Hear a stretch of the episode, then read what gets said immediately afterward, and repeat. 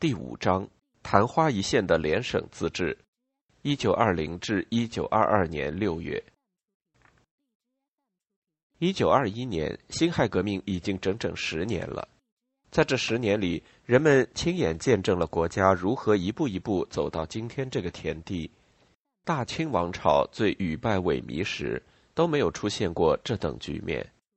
国会作为主权在民的一个崇高象征。已从一个光荣神圣的殿堂江河日下，沦落卑污，渐渐不成体统矣。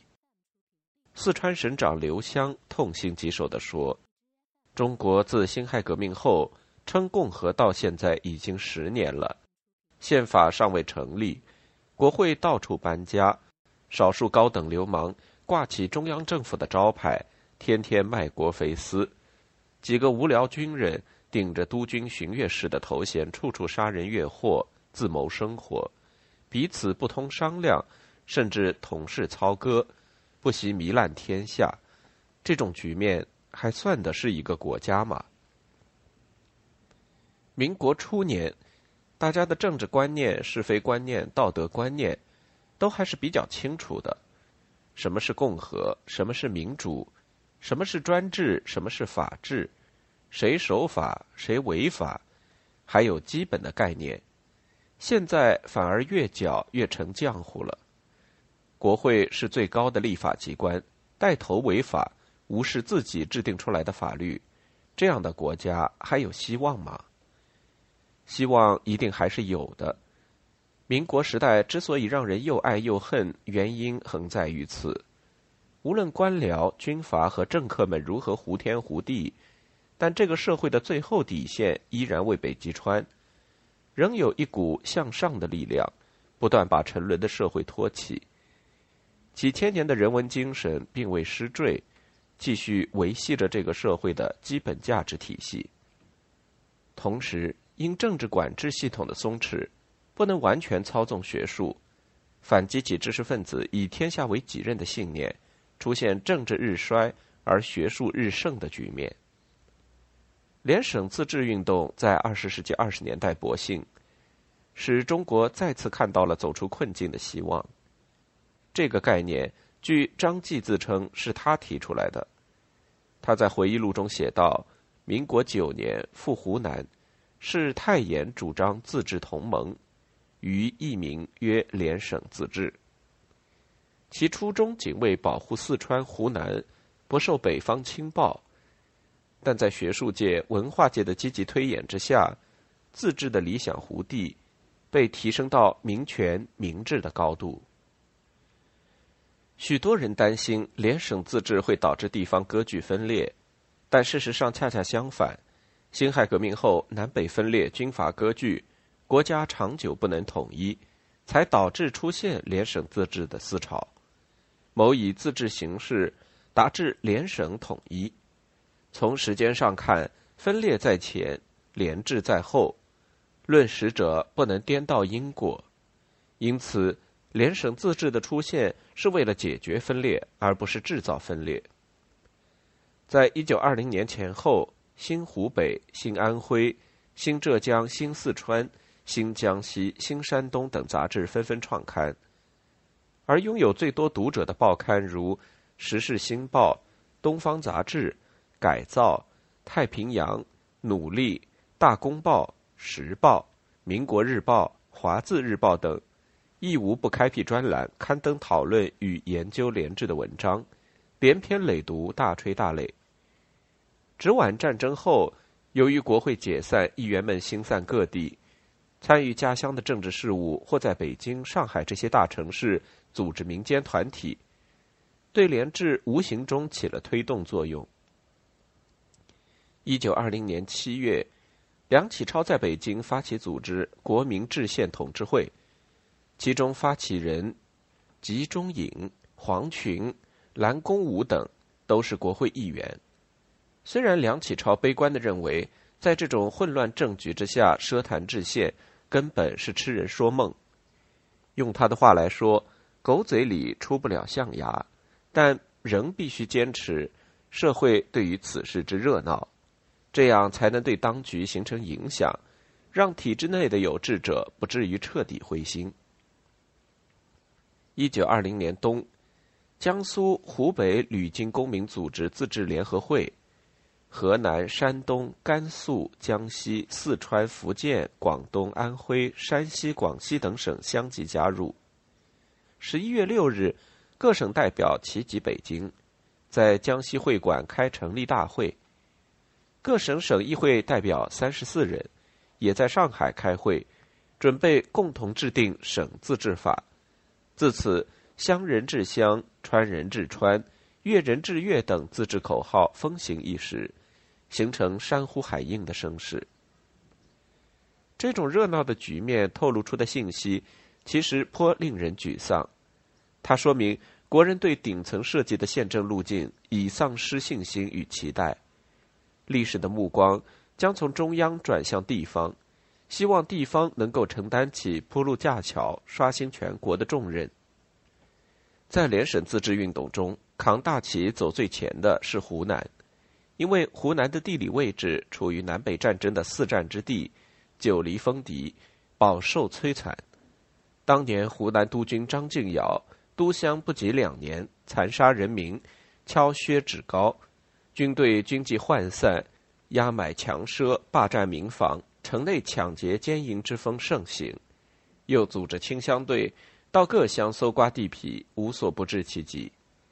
有报道说。在一九一八年南北战争中，张敬尧的军队在株洲、醴陵烧杀抢掠，无辜死亡的民众达十余万，害满沟壑。战事结束时，偌大一个醴陵县城，仅遗二十八人。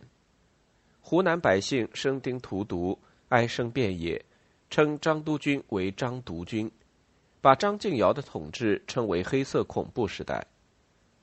一九二零年夏天，吴佩孚撤防北归，湖南人以此为契机发起驱张运动。三千头戴篾笠、精神饱满、晒得像黑炭子的梁子，在全乡民众支持下奋勇出击，硬是把装备精良的北洋第七师驱逐出湖南地界。章太炎兴奋地称赞谭延闿是为扬子江全域争存人格，鼓动他借此机会实行自治。使湖南成为全国的模范省。七月二十二日，湘军总司令、湖南省长谭延闿以快邮带电宣布，将参合国会讨论之地方制度，采用民选省长及参事制，分别制定暂行条例，实行乡人治乡。当时在汉口明德大学任教的历史学家李建农，看到谭延闿是以快邮带电。而不是通电宣布自治主张，便冷了半截儿，断定他缺乏诚意。谭延闿如果真有诚意听人民自治，自然必发真的电报。如今竟用快邮带电来宣布湖南自治的主张，当然是毫无诚意的了。以怀疑的眼光去看谭延闿的，不止李建农一人。报纸上就有文章劝告民众要警惕假冒的自治。但怀疑并不是止步不前的理由，有人便豪气十足地说：“假冒也不要紧，总算是自治的动机勃发了，真真假假且不管，即此一端便可以断定，我们理想中的联邦迟早总会有实现的希望。他既可以利用这个名义来遂他的私愿，人民又何尝不可以利用他的私愿来谋群众的公益？”这种言论反映了民间的自信，哪怕官家有假冒之心，民间也有逼官从良之力。其实说谭延闿没有诚意，颇为冤枉，但他内心犹豫却是可以理解的，因为联邦制、联省自治这些议题，社会讨论虽然日久，但并没有达成共识。在湖南知识界，还有一种更前卫的声音。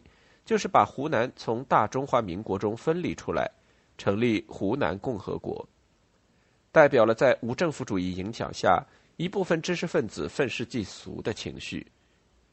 在前路多奇的情形下，要真正做开山劈石的第一人，把三千万湖南人的命运压上去，毕竟任重道远，令人有立身或速之忧。长沙宛若一颗璀璨明星。全国目光顿时集中于此。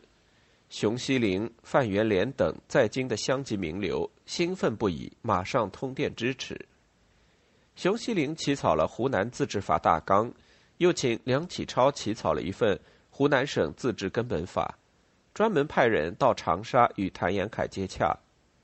孙文也很在意谭延闿的项背，因为他将来从两广北伐，湖南、江西是必经之地。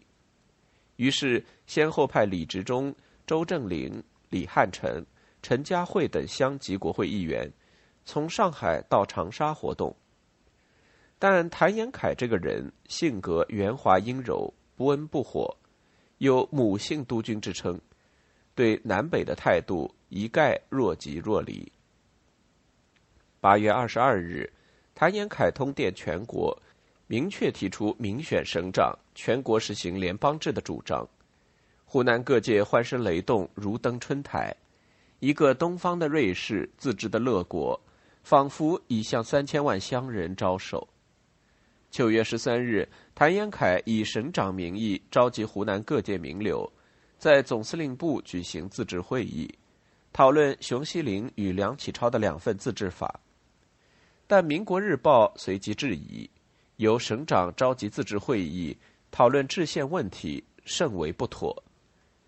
谭延闿从善入流，马上改为以私人名义，但以私人名义开会讨论省制县这样重大的问题，本身又陷入另一种荒唐。几个私人开闭门会议的结果，到底能否代表公众？如果不能的话，那么开会还有什么意义？然而，谭延闿总希望把事情做得人人满意、无懈可击。他请大家对实行自治法的程序提出建议。但大家你一言我一语，讨论良久都无结果。有人提议，不如先由省政府、省议会各举出相当人员，组织起草委员会，然后再讨论实施程序。大家一致同意，最后决定省政府出十人，省议会出十一人，组成委员会。为了扩大这个委员会的代表性，谭延闿建议。政府推举之人不限于行政机关人员，凡各团体、各党派具有政治经验、学识之人，都可以由政府推举为起草委员。凡事须有反对方面之意见，方可讨论详尽。其余至善。希望议会方面所处之人，亦不必限于议会之内的人。湖南省议会议长彭公望对此显然有所保留，他回应说。今日到会系以私人名义，关于此事尚需召集驻省议员开协议会一次。会议议定五天内组成起草委员会，以一月为期，到最后可延期十天。脱稿后再征集全省民众意见，以凭取舍。一生自治，举国俱瞻，历史的车轮就这样开始缓缓转动了。湖南省政府一连下了几道令：一、乡省自治，决以军政府所定之县自治制为蓝本，酌加参定，详细研改；二、筹设市政厅，以为推选市自治制之准备；三、由省属设立全省地方自治筹备处，筹办一应事宜；四、通令各县知事。将各县自治经费详细查明呈报。一切看起来都很顺利，直到省议会突然提出了异议，认为省县起草委员会的组织方式有官生包办之嫌，提议由全省人民组织宪法会议，否则将拒绝派人参加。移风一月的湘江骤起波澜，省议会的意见亦不无道理，省政府不是立法机关。不应作为制宪的主办单位。谭延闿马上做出让步，接受省议会的决议，将省宪草案交给全省人民宪法会议解决。这个会议由省议会负责召集，以招慎重。省县的制宪权由省议会主持。但议员们刚刚兴奋了两天，风波又起。湖南的大公报和民国日报等报纸不断批评目前的制宪是官绅包办。严厉追问：这到底是官绅自治还是人民自治？一时民间起哄，舆情沸腾，街谈巷议，莫不以此为话题。关键时刻，又有人指出，湖南省第一届议会议员的任期已经届满，他们有什么资格制宪？省宪法怎么能让一个失去时效的议会来主持制定？于是，由谁制宪成了一个问题。有人主张还是由省政府起草，有人坚持应该由省议会起草，有人主张省政府、省议会联合起草，有人主张社会各界联合起草，甚至有人主张个人起草，提出草案然后邀人联署等。五花八门的意见令谭延闿三日耳聋，无所适从。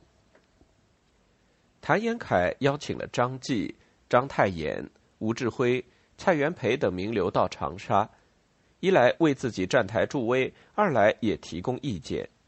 这些人大抵信奉无政府主义，包括章太炎在内，都是地方自治的极端鼓吹者。蔡元培就说过：“中国人习惯从上而下。”美国人习惯从下而上，所以美国由十三州组成一国，而中国则由大一统变成联邦，都是瓜熟蒂落之事。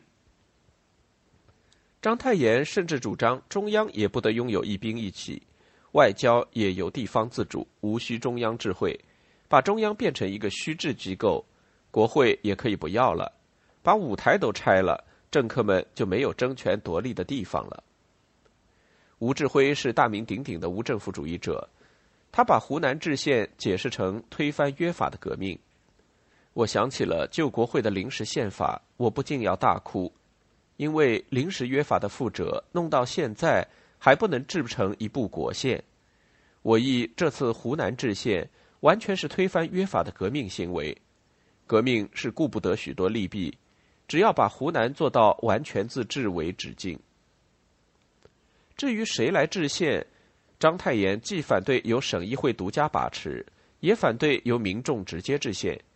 前者没有代表性，后者无法操作。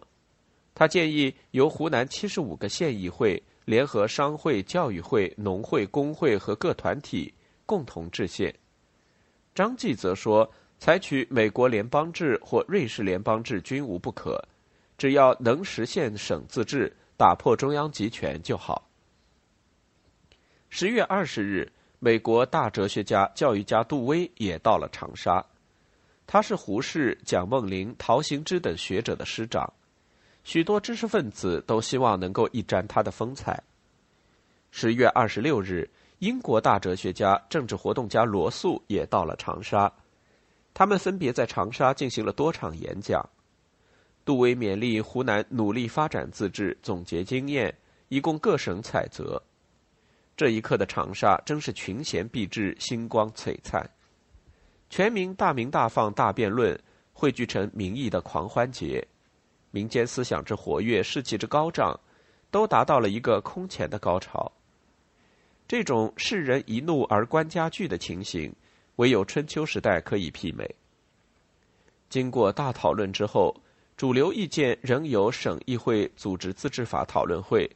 先行制定一个暂行的自治法作为过渡，各界人士又纷纷起草自己心目中的自治法，一下子弄了三十多个草案出来。十月四日，湖南各界联合会议请求谭延闿负责湖南宪法会议。十月十日是中华民国国庆节，由报界、商会、农会、工会、教育会、湖南改造促进会、律师工会、青年会、女青年会、乡社。续旦学会、教职员联合会、自治七成会、学生联合会等三十多个团体，冒着滂沱大雨，组织长沙万人大游行，宣传制定省宪。街头上人头攒动，气氛相当热烈，完全没有受到天雨的影响。民众的诉求盖有废都裁兵、民选省长和从速自治等项。游行民众到省长公署向谭延闿递交了请愿书，要求尽快制定省宪法，然后高呼口号，尽欢而散。他们知道，全中国的人民都在看着他们，历史在看着他们。然而，当权者往往落在人民的后面，有些不该干的事，他们会罔顾民意，蛮干到底；有些他们该干的事又会太过顾及民意，束手束脚。一个由谁来制宪的问题反复讨论，从九月中旬一直讨论到十一月中旬，仍然悬而不决。省议会任期已满，不能主持制宪，但由公民自己制宪，也得有一个宪法会议的组织大纲。这个大纲由谁来定？除了省议会，谁有立法资格？讨论又陷入了一个死循环。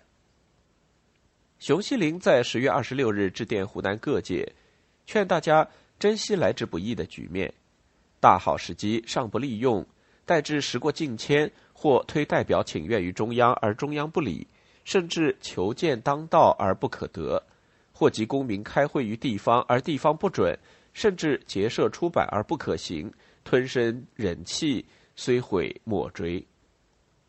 为了尽快有个决断，谭延闿索性把决定权再下放一级，由县来公决。十一月十二日，他致电湖南各县，迅速召集各工团会议，讨论决定对省议会拟定的宪法会议组织法的意见。